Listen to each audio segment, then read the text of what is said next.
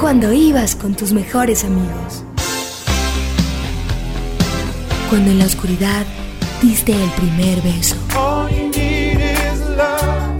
Cuando tus sueños se hicieron realidad. Cuando se apaga la luz y te das cuenta que en el cine todo puede pasar. En el cine, el programa donde escuchamos lo que hay que ver. Conducen Santiago Gutiérrez y Samuel Castro. Buenas noches a los oyentes de Buena Radio de los 100.4 FM en Medellín. Buenas noches, Santiago, ¿cómo estás? Muy bien, Samuel. Saludos a los oyentes. Y a los oyentes en Mixcloud, que no tienen obviamente dial, pero que esperamos que tengan la plataforma y nos escuchen por ahí. Le siguen creciendo los seguidores. Siguen creciendo los seguidores, sí, es verdad. El próximo Lenta y humildemente, pero. En próximos programas los saludaremos. Recuerden que nos pueden escribir a sí. en el cine arroba unal.edu.co y en el cine 100.4 arroba gmail.com. Y que Santiago tiene Twitter. ¿Cuál es que es el sí, Twitter? San Gutiérrez J. El mío es arroba Samuel Escritor. Y hoy sí tenemos saludos, Santiago.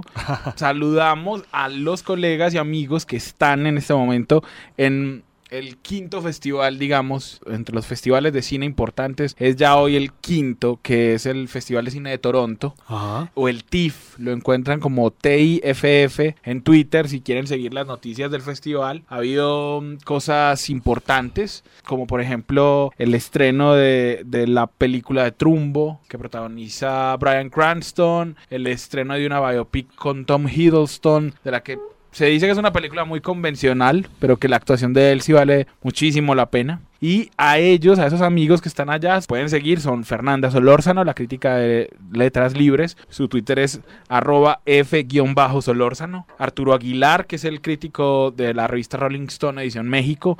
Su Twitter es arroba Aguilar Arturo. Uh -huh. Y Ernesto Garrat, el jefe de cine del Mercurio de Chile y a él lo pueden seguir en Twitter como arroba Ernesto Garrat con doble T. Uh -huh. Un saludo para ellos que están sí. pasando mejor que nosotros y aguantando menos calor. Exactamente. Pero, exacto, pero... Bueno, y esta semana también, Samuel, hay que destacar que un documental de naturaleza colombiano esté punteando en la taquilla. Con todo, digamos, su andamiaje comercial, pero es, digamos, es, es meritorio de todas sí, maneras. totalmente, totalmente. Se hizo la comparación, hacía la comparación la gente de Cine Colombia, hizo 40 mil entradas menos que uno al año no hace daño. Ajá, bueno. Que está muy bien, o sea, hizo más de 300 más de 320 mil espectadores en su primer fin de semana.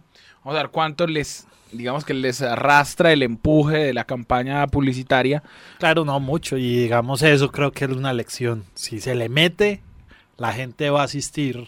Si le meten publicidad. Pero también hay otra lección y es el grupo de éxito, que fue quien invierte la plata para la producción, ellos que son comerciantes saben que usted, si usted se gasta un platal en la producción, tiene que gastarse más o menos un platal equivalente en mostrar y difundir esa producción, bueno. porque si no se hubiera quedado ahí. Que, y que un documental logre eso, solamente, además un documental que no es ni político, ni uh -huh. narrativo, sino ni que... coyuntural. Exacto, que es natural, sí. so, que es sobre naturaleza, pues es, es un logro muy importante. Bueno, sí, y vale también que en estos días creo que va a ser también el esfuerzo que hacen Noria Rodríguez y Toto Vega, su esposo, del Festival, de Cine Verde en Barichara, pues también es un, un, intento nuevo y ahora puede ser un impulso para ellos también. Sí, no estamos haciendo un sablazo para que nos inviten a Barichara a hacer el programa ya, no, no lo crean, Toto y Norida. Ahora si se les ocurre, pues por supuesto que iremos con muchísimo gusto, claro pero vamos, sí. a, vamos a hablar, vamos a hablar, a meter la cortinilla de cartelera para que hablemos de una película que se estrenó la semana pasada en Medellín y no hace tanto en las carteleras norteamericanas, una película protagonizada y escrita por la comediante del momento en Estados Unidos,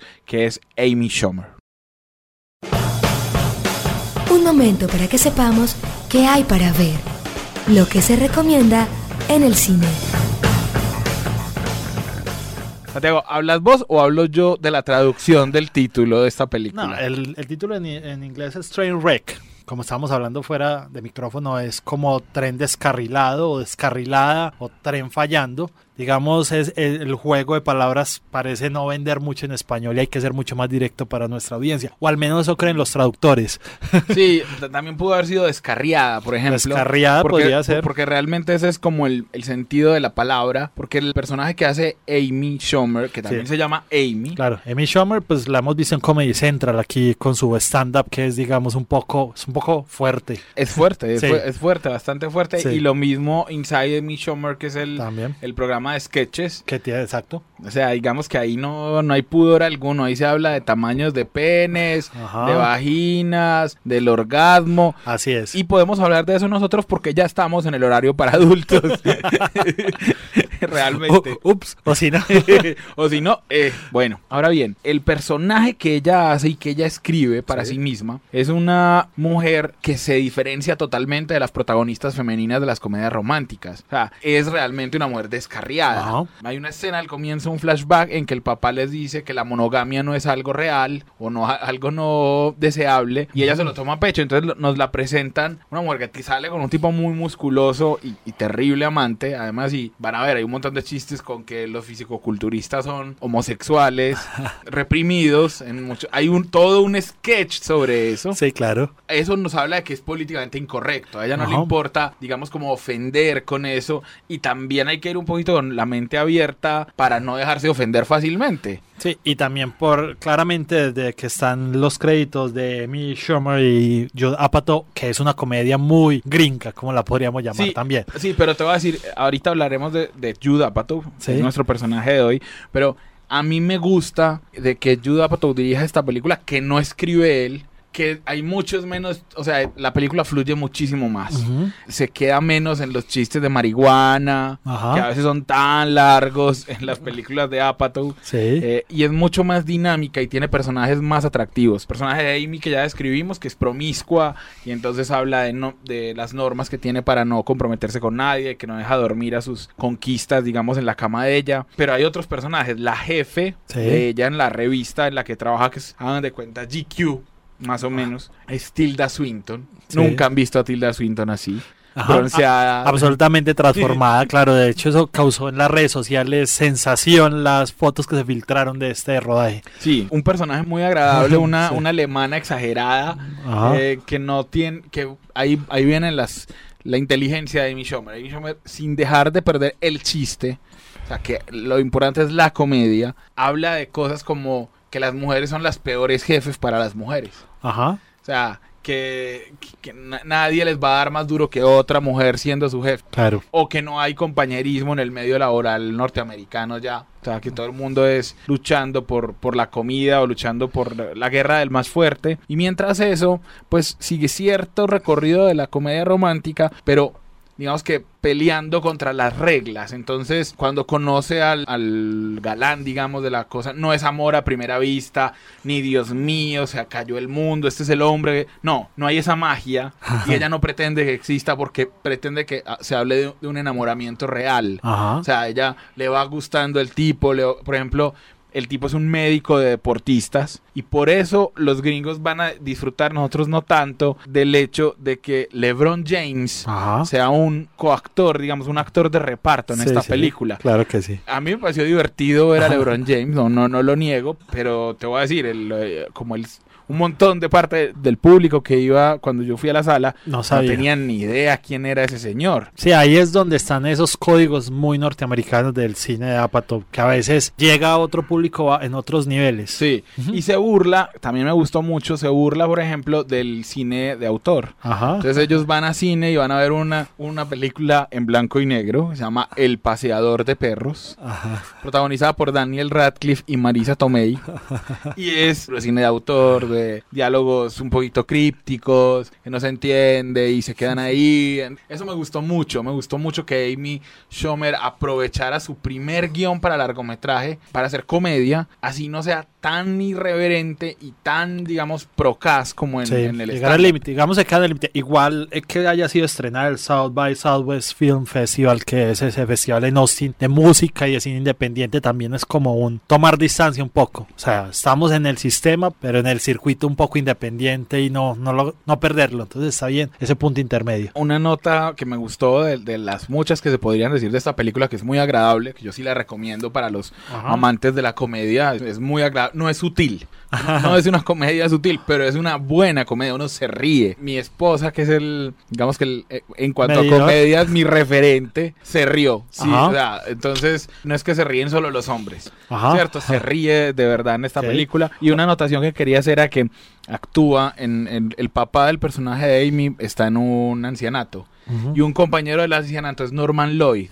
Es una cosa increíble porque Norman Lloyd tiene 100 años, cumplió Ah. 100 años filmando la película y estamos hablando de un tipo que actuó en películas de Hitchcock, de Orson Welles y de Charles Chaplin y actúa en esta película como un compañero y Judah Apatow dijo que además fue un tipo encantador, que no ponía problema, 14 horas de filmación y él no pedía ayuda, que mejor Ay. dicho, así hay que envejecer. Ya- Sí, ya los 100 años seguro que ya estás como Sí, sí, exacto, ya estás es en, en para no exigir. tiempo extra. Sí, sí, sí, es Tiempo verdad. extra. Así es. Bueno, solamente, bueno, lo podemos decir ahorita cuando hablemos de Judah Apatow, pero surge esta relación porque Judah Apatow tuvo en un comienzo unas discusiones, se, se le discutió como que su cine era misógino y de un tiempo para acá ha intentado ser más femenino, ya hablaremos de eso, pero él oye una entrevista de Amy Schumer con Howard Stern, donde Amy Schumer contaba los problemas que tenía porque su papá en la vida real sí tenía una enfermedad que lo obligó, pues, digamos, a ella a atenderlo. Y esa entrevista que oye Judah Apatow es la mm, semilla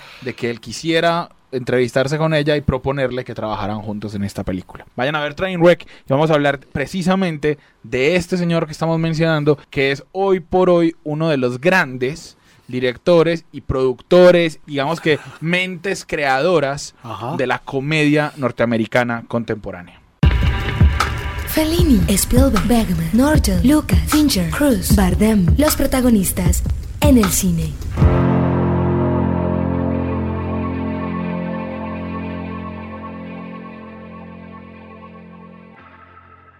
Santiago, Judah Apatow es como nuestra estatura, más o menos. Eso- esa eso- obsesión con la estatura. Siempre me, siempre me parece importante. Sí. Nació el 6 de diciembre de 1967 en Ajá. Syosset, New York. Eh, o sea, es neoyorquino y su cine es muy neoyorquino, Así es, muy Ma- urbano. muy urbano. Hay que hablar de Apatow en muchas vertientes porque incluso estuvo nominado, no me acuerdo, ahorita miramos, pero no me acuerdo si fue al Globo o al Emmy por canción. Creo Ajá. que ah, él tiene una nominación, ahorita la voy a comprobar, pero ha hecho de todo, es decir, escribe canciones, No, es es el del- productor.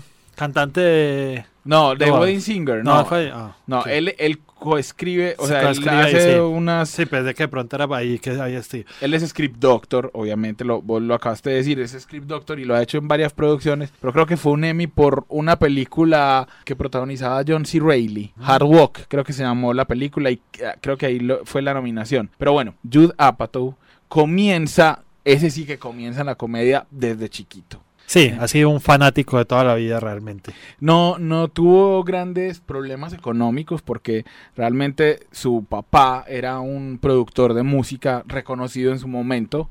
Su mamá, digamos, ah, perdón, su papá no, su abuelo, el Sí. papá de su mamá. Y su abuelo, digamos que le permitiría él tener una crianza cómoda, a pesar de que uno de sus momentos más dramáticos o, o que más lo ha influenciado y por eso las relaciones padre-hijo son una constante en su cine es la- el divorcio de sus padres. La mamá trabajaba en el sello pues discográfico del abuelo, el papá vendía propiedad raíz Ajá. eh, y se separan cuando son chiquitos y sus hermanos se van a vivir a distintas partes. O sea, el hermano mayor, Robert, se va a vivir con el abuelo, a él le toca vivir con el papá y a su hermana con la mamá. Y eso separa a la familia y para él eso es supremamente jodido. A él le atribuyo mucho de la comedia familiar y que, que él pone en sus guiones.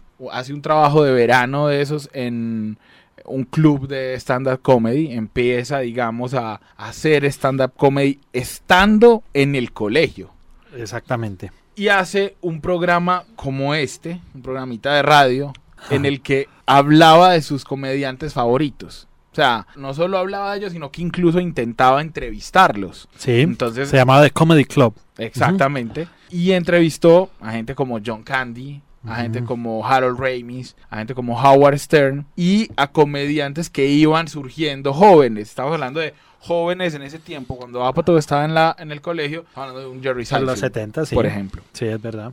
Después de eso, él mismo intenta hacer una carrera como stand-up comedista, digamos, eh, estando todavía en el último año del bachillerato. Se gradúa del colegio y se va a- al programa de, de escritura de guiones de la Universidad del Sur de California y ahí organiza unas noches de comedia Sí. donde empieza, digamos, a hacer sus propias rutinas, donde empieza a um, ensayarse en, en el mundo de la comedia y se ofrece como voluntario, esas cosas se pueden hacer en Estados Unidos, para trabajar en HBO. Sí, en Comic Relief. Digamos que es unos shows que hacen de comedia para recoger fondos que organizaba HBO, no sé si todavía lo hace anualmente. Y empieza a trabajar en The Improv, que es un club muy característico de Hollywood donde muchas estrellas del cine cómico norteamericano han empezado. Y conoce, creo que incluso compartió apartamento. Con Adam Sandler. Exacto, un tipo que después se convertiría en el rey Midas de la comedia norteamericana y ahora, digamos, tiene una carrera un poco paralela, los dos ya tienen su productora, pero Adam Sandler la rompió porque Adam Sandler sí pudo entrar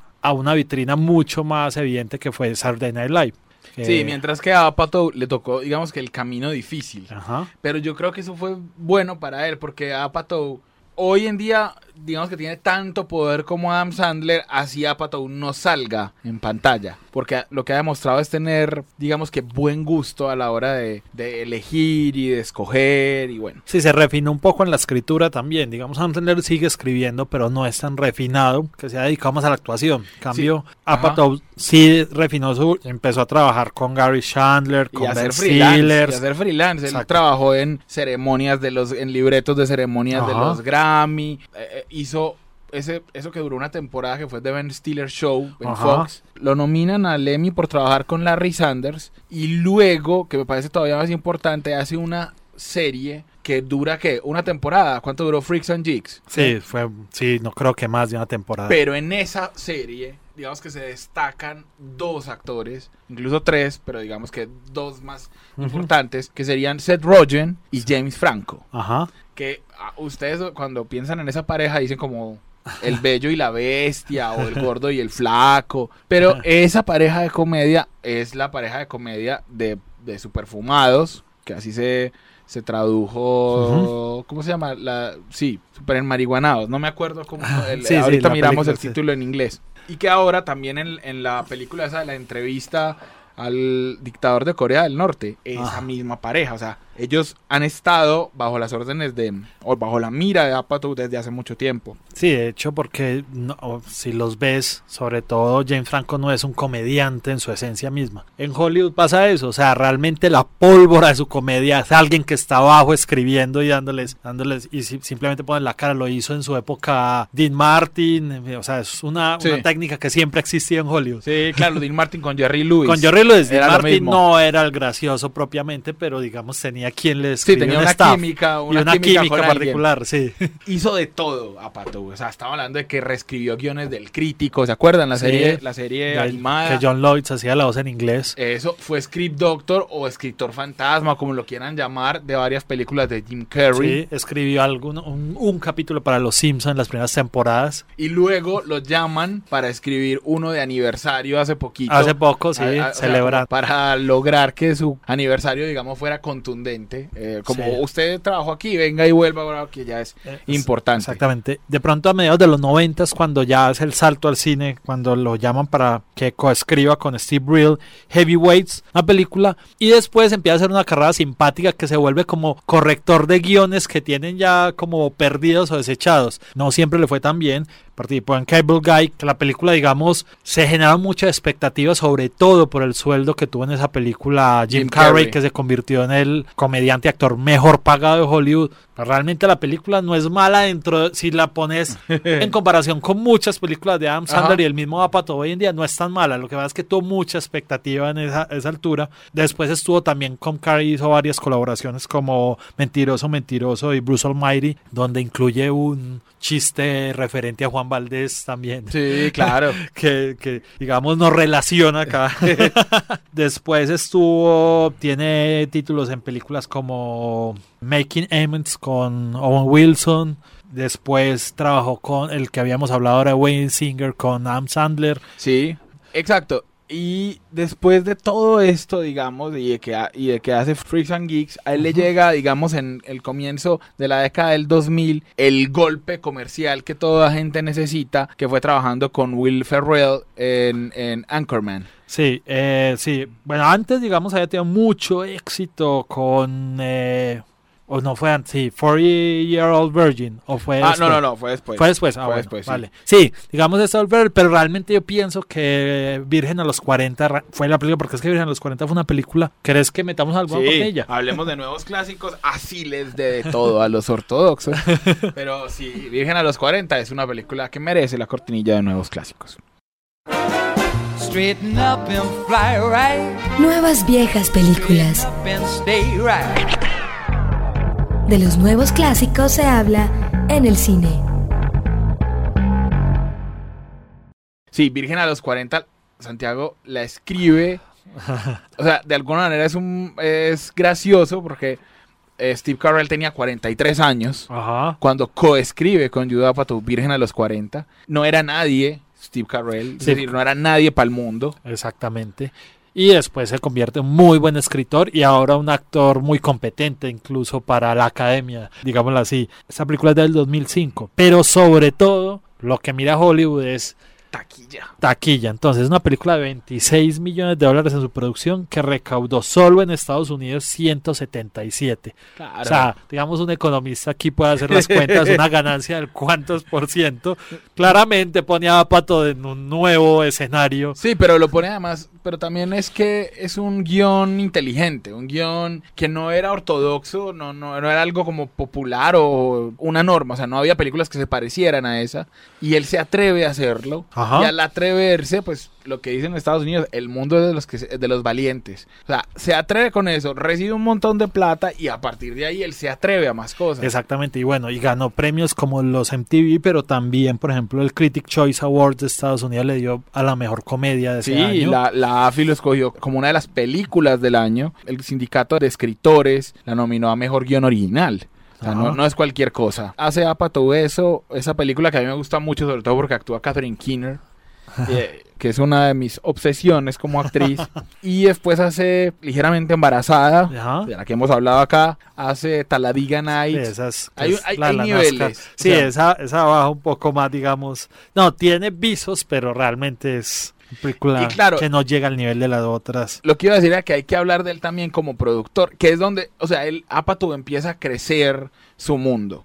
O sea, por ejemplo, conoce a una actriz en la filmación de Cable Guy que es Leslie Mann, se convierte en su esposa y a partir de ese momento ella actúa en muchas de sus películas y las relaciones de su esposa funcionan también con otros actores que él ya conocía, como quienes, como Paul Rudd, por ejemplo, como Seth Rogen, por ejemplo, como Jonah Hill, es un favorito de él. Jonah Hill llega a ser el, mejor dicho, Seth Rogen había escrito una, un guion en bachillerato, que es el guion de Superbad. Pero ya era muy grande en ese momento, nunca se lo habían querido producir, pero Apatow consigue el poder gracias a esos taquillazos Ajá. y le produce el guion, pero ya Seth Rogen era muy viejo para hacer el papel protagónico, entonces llaman a Jonah Hill, que tiene, tenía todavía cara de niño, Ajá. y hacen Superbad, y es un éxito Superbad es otro Brutal. hitazo, así que se... brutal, un éxito así Sí, sí. impresionante. Sí, sí, exacto. Hizo 33 millones de dólares el primer fin de semana. Así es.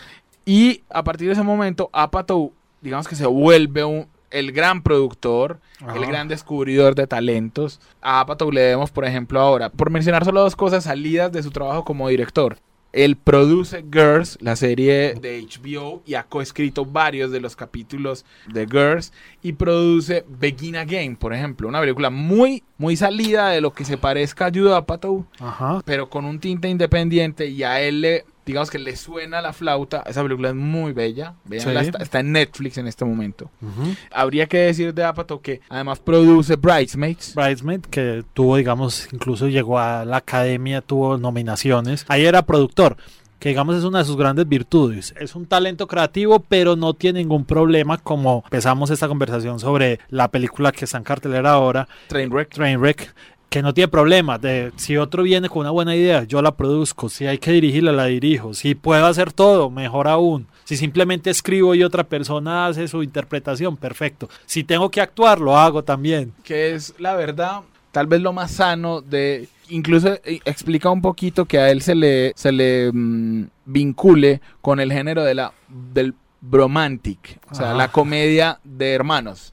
Pero cuando hablamos de hermanos es de parceros, o sea, Ajá. como una comedia de amigos. Sí, digamos que en la misma es donde están eh, Adam Sandler claramente, o donde están en la versión negra los hermanos Wayans, Exactamente. que ese es el escenario ahora de la comedia ligera, que en su época pues lo hacía Mel Brooks, los hermanos Sock, Eh, Zuckerberg, Zucker- sí. Zucker, Sí. o Zuckerberg, no, me acuerdo, sí, los, de, de- los de dónde está el policía, Ajá. exactamente. Sí, digamos es una comedia ligera que seguramente a la crítica que le gusta es Woody Allen, esto le parecerá, digamos, una, Una cosa horrible. horripilante, una Pero, cosa... pero volvemos al asunto, o sea, a mí me parece que hay niveles. A veces hay cosas que no le funcionan tanto. A mí no me Sí. pareció tanto que Funny People funcionara bien. No, claro. Pero hay unas como Virgen los 40, como Trainwreck, como incluso como Bridesmaids, Bridesmaid, sí. que, que tienen un nivel más alto. Y Girls, sin ser yo fan de Lina Dunham, es una, o sea, también no se puede negar lo que ha sido el impacto para la cultura Bueno, popular. ahora está rodando Pee-wee's Big Holiday. o sea, la Pee- vuelta de Pee Wee al, al- al mundo del cine. Bueno, Exactamente.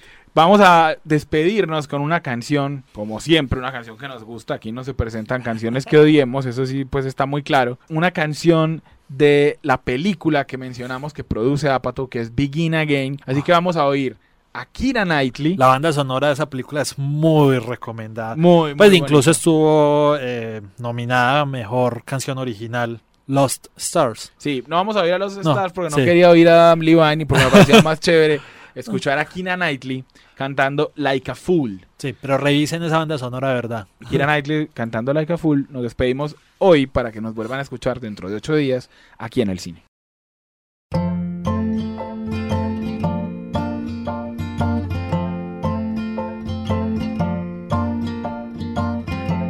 We take a chance from time to time and put our necks out on the line. And you have broken every promise that we made. And I have loved you anyway.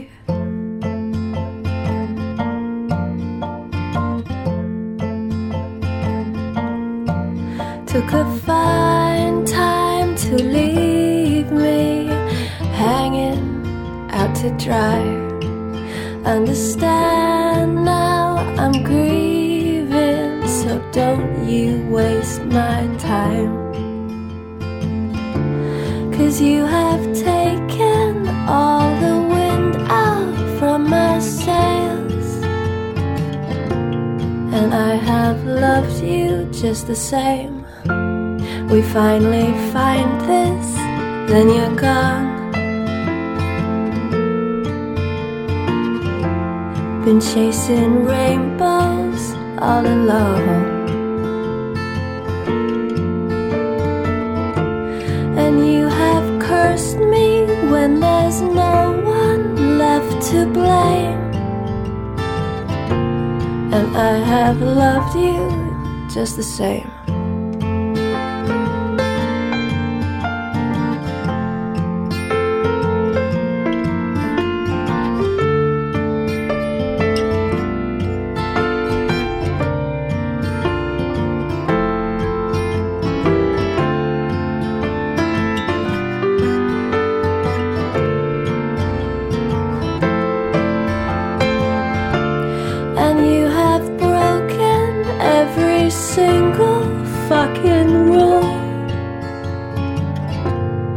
I have loved you like a fool. Cuando ibas con tus mejores amigos. Cuando en la oscuridad diste el primer beso. Cuando tus sueños se hicieron realidad. Cuando se apaga la luz y te das cuenta que, en el cine, todo puede pasar. En el cine, el programa donde escuchamos lo que hay que ver. Conducen Santiago Gutiérrez y Samuel Castro.